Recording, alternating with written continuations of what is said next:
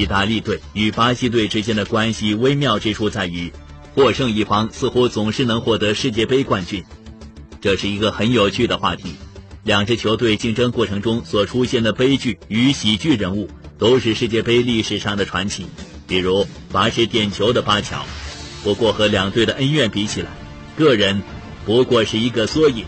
本期档案揭秘首先为您讲述的是世界杯上苦大仇深的对手——意大利队和巴西队。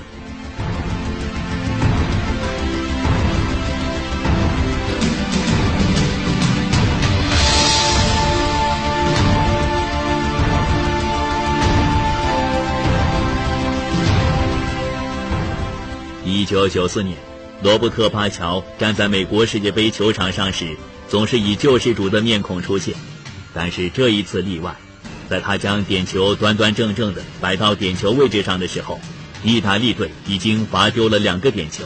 巴雷西和马萨罗的点球让巴西门将塔法雷尔终于有了一个可以炫耀的资本。现在终于轮到巴乔出场，积分牌上显示巴西三，意大利二。如果巴乔罚进的话，比分会变成三比三。接下来的巴西球员如果没有罚进的话，意大利还有机会赢得比赛。如果巴乔没有罚进的话，比赛就会结束，巴西队将会获得第十五届世界杯足球赛的冠军。不幸的是，历史选择的是后一种结果。巴乔将球踢向右上角，塔法里尔则向左移动，球好像要飞进大门了。至少从摄影机的角度来看是这样，然而事实却是另一个样子。足球偏离了进入球门的高度，向天空飞去，而不是飞向球网。意大利队失去获得冠军的机会。与此同时，巴西队员则兴奋地抱在一起，给所有巴西球迷送上他们的礼物。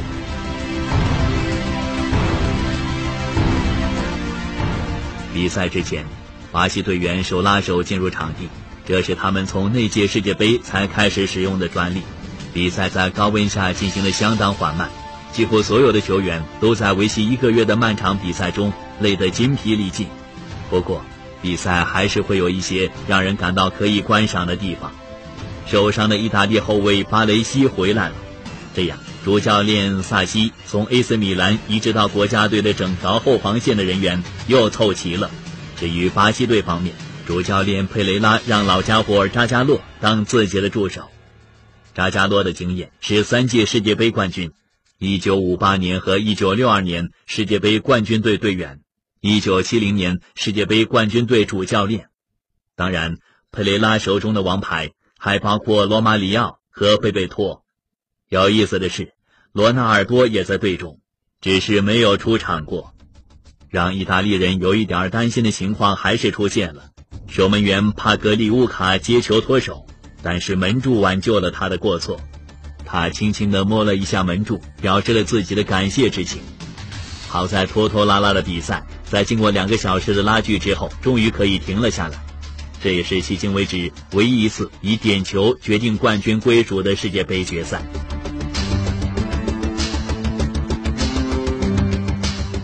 一九九四年美国世界杯冠军是巴西队。等待了整整二十四年的结果，也是这个国家第一次赢得大力神杯。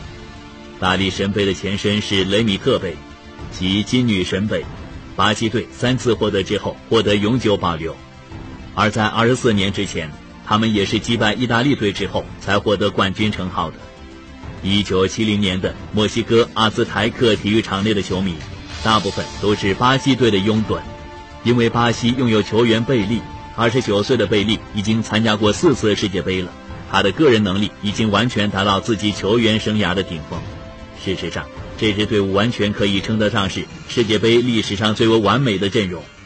除了贝利以外，还有里维利诺、阿尔贝托、托斯陶、雅伊尔金霍等大名鼎鼎的人物，其中雅伊尔金霍每场比赛都有进球。墨西哥的气候更加适合踢艺术足球的巴西天才们的发挥。而不是踢力量型足球的欧洲球队，克里斯蒂安·埃斯勒在他的著作《足球神话》当中，对这场比赛进行了简单扼要而又恰到好处的描述。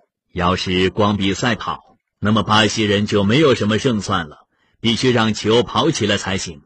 巴西人凭借夺得世界冠军的最后一个入球，那决赛中四比一击败意大利队的那个进球，圆满的兑现了这句格言。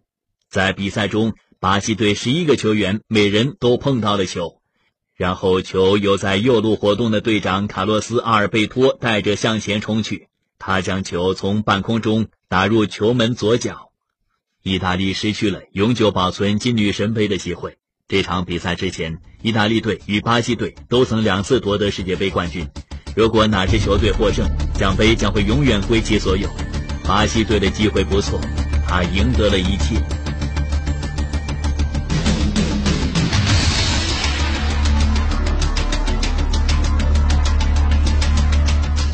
意大利队与巴西队之间的关系微妙之处在于，获胜一方似乎总是能获得世界杯冠军。这是一个很有趣的话题。两支球队竞争过程中所出现的悲剧与喜剧人物，都是世界杯历史上的传奇。比如罚失点球的巴乔，不过和两队的恩怨比起来，个人不过是一个缩影。本期档案揭秘首先为您讲述的是世界杯上苦大仇深的对手——意大利队和巴西队。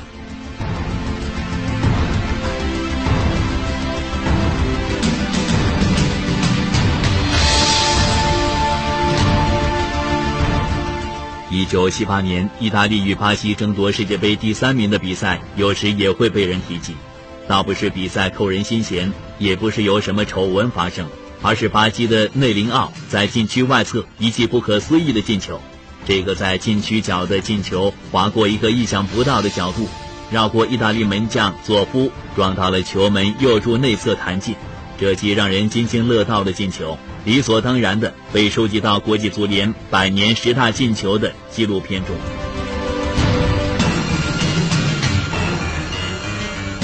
一九八二年七月五日的西班牙巴塞罗那市萨里亚体育场记录了意大利与巴西之间惊心动魄的大战。意大利金童保罗·罗西终结了巴西队的脚步。那一届巴西队是自一九七零年以来最强的，但是。在此前四场没有踢进过一个球的罗西突然醒了过来，大演帽子戏法。比赛一波三折，进球也是如此。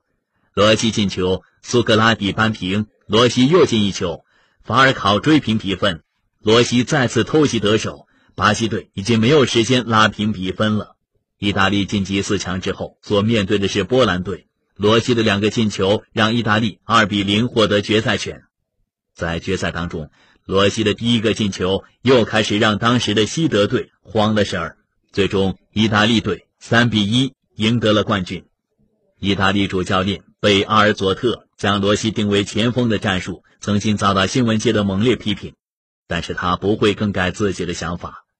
这个烟斗从不离手的老头子，他让已经四十岁的佐夫当意大利主力门将，在后来看来是一个明智的选择。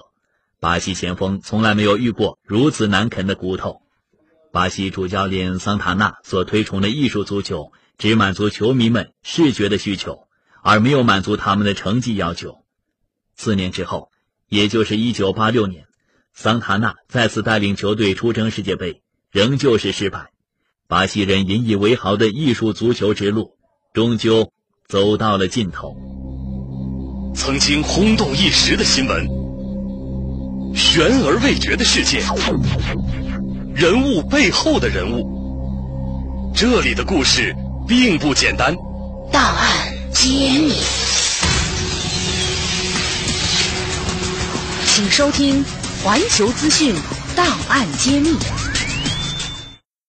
环球资讯新闻快讯。国务院总理温家宝出访埃及，并与埃及总理共同出席中埃建交五十周年活动。伊朗外长表示，伊朗将对六国提出的解决伊朗核问题新方案予以清晰回应。伊拉克首都巴格达发生针对警察的汽车炸弹爆炸，已造成十二人死亡、三十八人受伤。阿拉伯国家呼吁国际社会履行在二零零六年至二零零七年为巴勒斯坦难民提供九点五亿美元援助的承诺。斯里兰卡政府表示，政府仍然希望和平解决与泰米尔伊拉姆猛虎解放组织之间的冲突。国土资源部严查各地违规供应别墅用地和土地闲置。青藏铁路西宁至拉萨火车票二十一号以后可以预定。世界杯昨晚到今天凌晨七战三场，葡萄牙战胜伊朗顺利出线，加纳战胜捷克，美国逼平意大利。好的，以上就是这一时段最新的消息。我是谢静，我们稍后再会。我们的历史绝对不是盖棺定论的教科书，它的鲜活，只要拂去档案上厚厚的尘土，依旧能让世界震惊。秘密就在这一刻揭示。环球资讯广播之档案揭秘，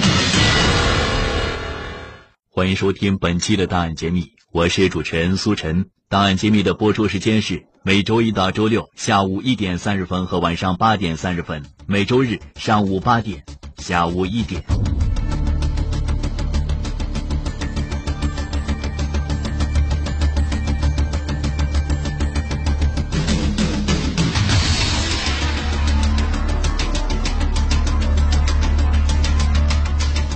多年之后，马拉多纳终于承认，所谓的“上帝之手”确实是自己用手打进了一个球而已。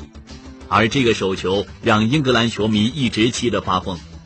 2006年世界杯的一号门将罗宾逊曾恨恨地说：“当时我和爸爸正在看电视，我看得很清楚，他就是用手打进的。”不管怎么说，绿茵场上的英格兰和阿根廷都是一对故事最多的冤家。本期大揭秘，接下来为您讲述的是英格兰队和阿根廷队的恩恩怨怨。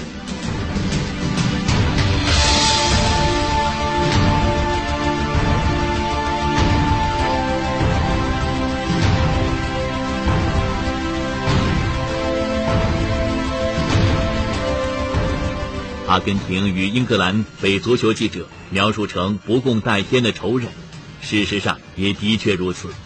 这其实源于1982年的马尔维纳斯群岛战争。阿根廷的加尔铁里将军在1981年年底经过一场不流血的政变夺取政权。上台之后不久，他就开始秘密策划雄心勃勃的政治计划，以武力夺取马尔维纳斯群岛，也就是英国所谓的福克兰群岛。此后，两个国家的新闻界也卷了进来，尽管战争早已经结束。但是这两个不同半球的国家，两个被大西洋所隔开的民族，变成了球场上的生死对头。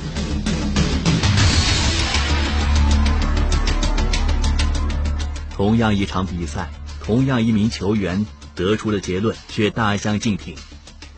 阿根廷人说他出色的要命，而英国人则说他差劲儿的要死。他就是充满着争议的新球王迭戈·马拉多纳。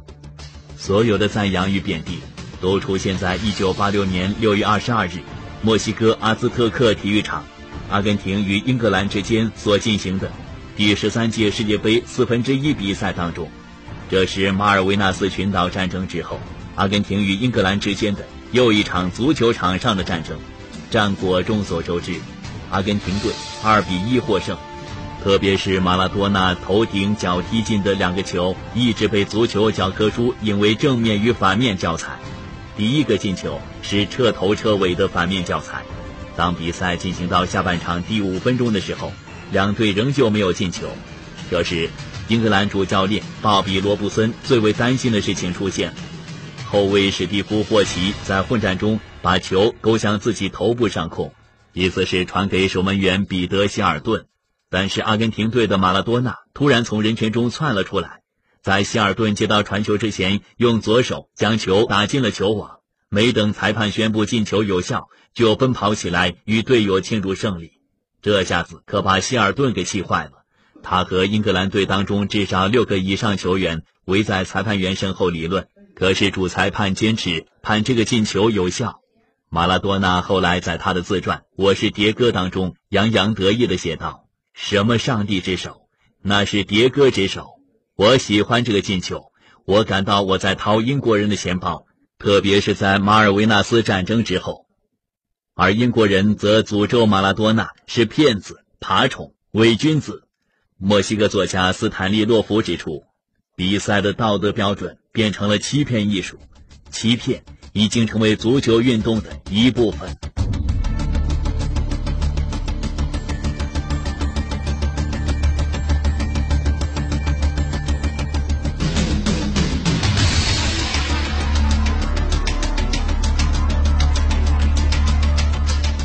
多年之后，马拉多纳终于承认，所谓的“上帝之手”，确实是自己用手打进了一个球而已。而这个手球让英格兰球迷一直气得发疯。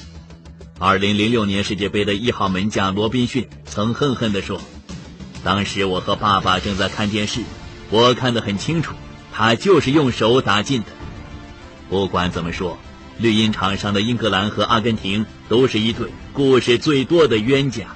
本期大揭秘，接下来为您讲述的是英格兰队和阿根廷队的恩恩怨怨。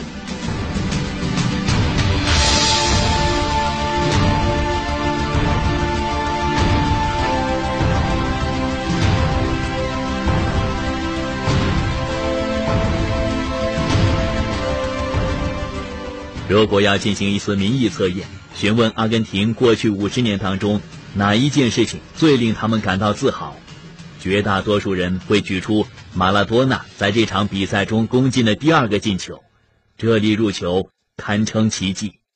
马拉多纳在己方半场得球，朝着英格兰后卫线长驱直入，不断奔跑、盘带和做假动作，使得身材高大、块头几乎大他一倍的英格兰球员晕头转向。犹如动作笨拙的重量级拳击选手一般，纷纷倒地。马拉多纳继续奔跑，骗过门将希尔顿，把球轻轻送入空网。这就是著名的“连过五人”。阿根廷人说：“我们输掉了战争，但是在足球比赛当中却打得英国人落花流水。”这是一个伟大的进球。英国记者吉米·伯恩斯在他的作品《上帝之手》这本书中是这样描述的。马拉多纳得球之后，把皮球紧紧地贴在他的脚边向前运动，皮球就像是粘在他的两脚之上。他快速地穿过英格兰队的半场，就像高山障碍滑雪运动员一样，不费任何力气，不断前行，绕过一个又一个英格兰队员，然后潇洒地摆脱了希尔顿，把球送进了网内。英格兰队员只能屏住呼吸，目瞪口呆地站在球场上。不知所措。对于这个球，迈克尔·凯恩在他所导演的1986年世界杯纪录影片《英雄》当中，让观众可以从不同的角度欣赏马拉多纳是如何在球场上戏弄英格兰球员的。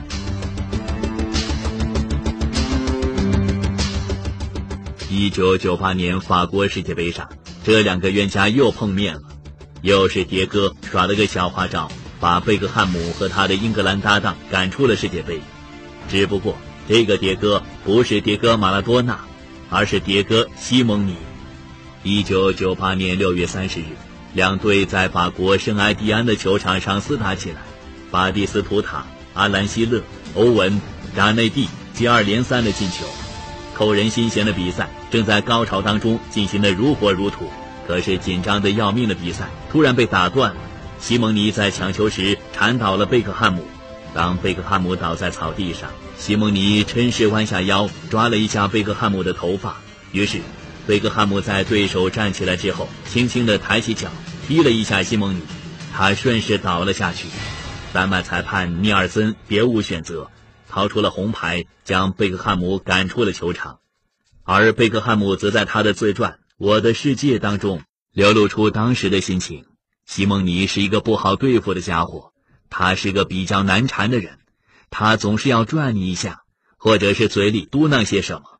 当时，在大多数英国球迷看来，西蒙尼也许是一个不及格的三流演员，原因在于他倒地的时候演出过于夸张。此前，阿根廷获得的一个点球也是因为他的夸张演出而得到的。同样，这一次的演出也因为裁判员在场上走神了。坎贝尔的进球明明是一个好球，但是却不明不白的被吹掉。英格兰队的胜利也被出卖了。以十人应战的英格兰队好不容易拖到护罚点球，后卫巴蒂竟然将球踢到阿根廷门将罗阿的身上。此前，这个英格兰小伙子从来没有在国际比赛中罚过点球。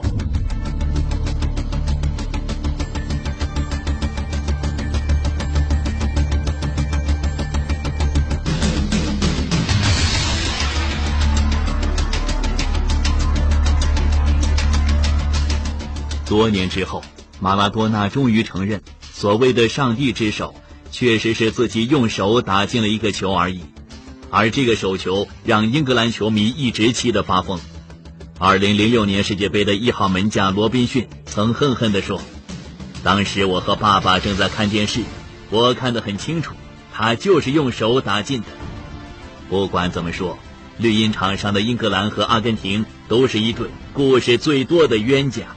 本期档案揭秘，接下来为您讲述的是英格兰队和阿根廷队的恩恩怨怨。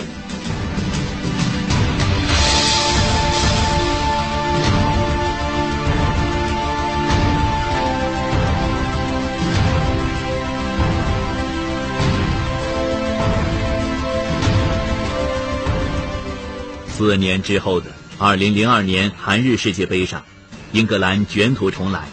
贝克汉姆扮演了救世主的角色，而阿根廷球员则踢得不怎么样。贝克汉姆以一记点球将昏昏欲睡的阿根廷队打发回家。两队之间剑拔弩张的紧张气氛倒不是很浓。新闻界更多的将注意力集中于贝克汉姆的新发型，而不是比赛本身。更多的日本球迷好像并不在乎两支球队踢球怎么样，而只是想亲眼看一看帅气的贝克汉姆。比赛之前，许多英格兰人追随球队来到了樱花之国。然而，他们对于足球的狂热仍比日本球迷要逊色得多。特别是日本的女球迷，他们在机场守候贝克汉姆的时间比任何一个明星的时间都要多。有些人甚至还死乞白赖的非要拔下贝克汉姆的一根头发留作纪念。总而言之，凡是和贝克汉姆有关的东西都成了畅销品。比赛更是如此。上一次是阿兰希勒挑战巴蒂斯图塔，这一次则换成了贝克汉姆，他的对手巴蒂斯图塔则成为了纸老虎。不仅如此，贝克汉姆还主动和迭戈西蒙尼握手，摄影记者们等的就是这样的瞬间。四年前的一九九八年法国世界杯，迭戈西蒙尼是八号，还是队长；四年之后，迭戈西蒙尼是十四号，仍旧是队长。四年前，贝克汉姆是七号。四年之后，他还是七号，却变成了队长。所有的一切都要听他的调遣。贝克汉姆由于罚进了关键的一个点球，而成了新的英雄。英国《太阳报》的头版又出现了贝克汉姆的身影。这一回不是花边新闻，也不是他的指骨，而是贝克汉姆激动万分的样子。因为贝克汉姆在世界杯开幕前几个月。由于被拉科鲁尼亚队的杜舍尔缠伤了指骨，而差一点无法参加2002年世界杯。这一场球，阿根廷踢得毫无生气，输球尽在情理之中。在两队比赛当中，只有阿根廷队的贝尔萨像一个斗牛者，其他阿根廷球员则像是在跳探戈。可惜的是，他们跳错了脚步，节拍也不对。曾经轰动一时的新闻。悬而未决的世界，人物背后的人物，这里的故事并不简单。档案揭秘。